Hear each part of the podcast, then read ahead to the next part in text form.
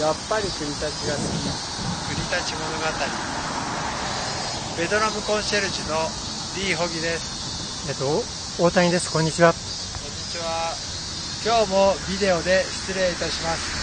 夏の暑い中ミンミンゼミが鳴いております、えー、大谷さんこの桜は東側大学通りの、えー、東側26番そうですねこれ26番の桜で、はい、ちょっと傷んでるんで今根元の養生をしています。あ養生っていうのは具体的にどういうことですか？一つはですね根元を柔らかくするために菜の花種を、えっと、10月ぐらいにここにずっと巻いてここ根元をふかふかにしたいなと思ってます。はい。今その前に今オレンジの花が咲いてるんだけどこれはあのキバノコスモスと言います。あオレンジの結構ビビッドな、えー、綺麗な色のオレンジ色ですねこれがキバナコスモス、黄色い花ってことですね。そうですね。これはあの、ちょっと雑草を防ぐために、雑草よけのために意識して種をまきました。あ、本当だ。キバナコスモスの下は雑草がありませんが、ちょっとずれると雑草だらけ。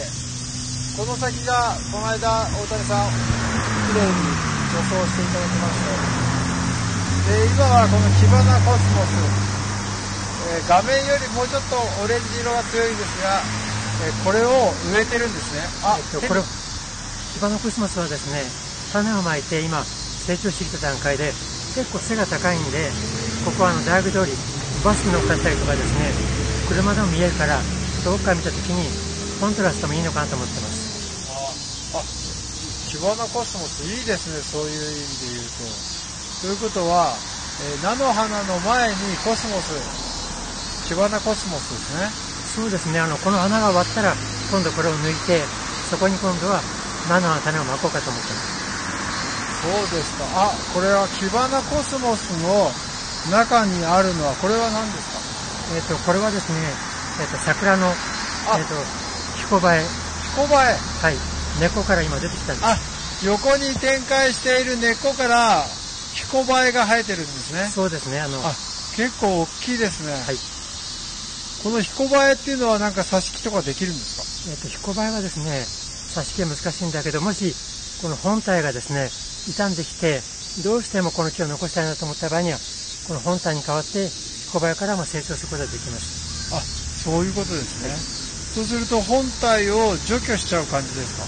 ただあんまりあの彦バエが多いと、本体の栄養分にいかないんで、一般的には彦バエは切ってしまってます。そうですよね。ですか。えっ、ー、と、あとこちらが駅の方になります。右手が、えー、大学の東、一橋大学の東側。左手が西側になります。真正面が駅に向かっていくと、キバナコスモスまだ浮かってます。ちょっと雑草を抜けたところに、ツツジの道路側。これが何でしょうか？これはですね、桜です。え？桜ですか？これはあの、何度も変わるんですけど、桜の種が起こって、そこから芽が出てきて。え？これもそうです。桜が、あ、桜の苗が今植わってるってことですね。えっ、ー、と、つまりあの、桜が咲いて、種ができて、はい、それが起こって、そこから芽が出てきたのを、大事にこう今保全して保護してあります。あそうですか。これは何桜でしょうか？多分ですね今そこのちょうど、えー、今信号に向かっていますけどここに大きな桜あります。はい。えっ、ー、とこれはあの花が白い大島桜。大島桜。多分これ大島桜の、えーと、未生の苗だと思います。へえそうですか。かわいいですね。よく見えるでしょうか？この子です一般的にはあの桜の未生苗ってあまり普段気が付きにくいと思うんで、はい、あの珍しいのかなと思います。そうですね。え何本ぐらいあるんでしょうか？今ですねここのところに約22本あります。あそうですか。22本ここ植わってるんですね。はい。えー、ゆくゆくはこの子たちはどちらに行くんでしょうか？えっ、ー、とできたらですねこの大学ドリーム植えたいんだけど他にはですね学校とかあるいは公共の施設、そういうところに植えてあげたいなと思ってます。あとはですね、今、国際交流で、例えばイタリアとかですね、ベトナムとも交流始まりますんで、そういうとこにも国立の桜をできたら届けたいなと思います。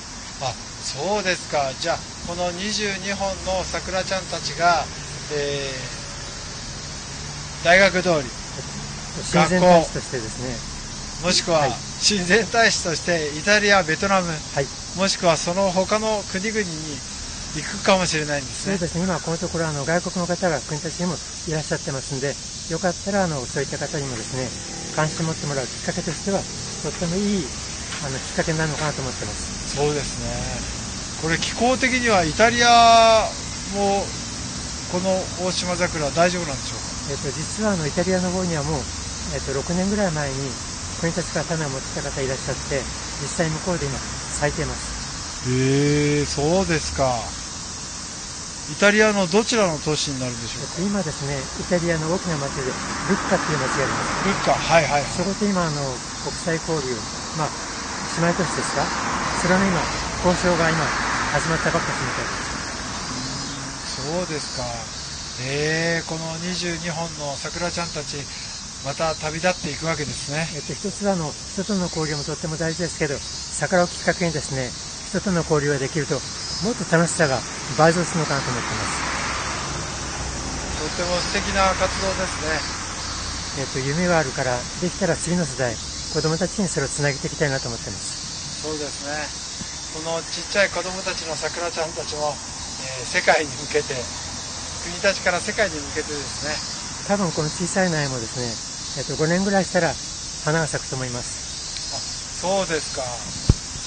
あそこに1本背の高いのがありますが、あれは同じぐらいの時に出たんでしょうか、えーと、たまたまですね、ここ何本かあるんだけど、やっぱりこのお日様の関係とかですね、土地の状況によって成長の具合がちょっと違いますね。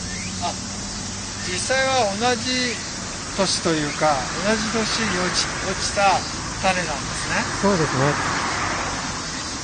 今、足元にもあの小さい苗もありますし、ちょっと伸びてるのもありますしね。いろんな苗あるんで、それぞれこう人間と同じように桜も個性があるのかなと思ってます。あ、それはとても素敵ですね。じゃあその個性が世界に向けて国たちから。えっと、来年も楽しみだなと思ってます。そうですね。いつ頃旅立つんでしょうか？えっと、まだこれはあの1年目なもんで、旅立つにしても、まあ来年、再来年、2年、3年先、ちょうどオリンピックの年ぐらいに広がるといいなと思ってます。そういうことですね。オリンピックの年にの桜ちゃんたちが世界に向けて旅立つわけですね。そうなると嬉しいなと思います。そうか。オリンピックは東京で行われますが、桜は世界に向けて旅立つわけですね。あの、国立の桜が世界に広がると嬉しいです。もう一度お願いします。えっと、国立の桜はですね、えっと、大学通り、あの、ソメイヨシノが多いんだけど、これはあの、大島桜です。だから桜にもいろんな種類があるんで、一つのきっかけとしてですね、桜をきっかけに人との交流が広がるといいなと思っています。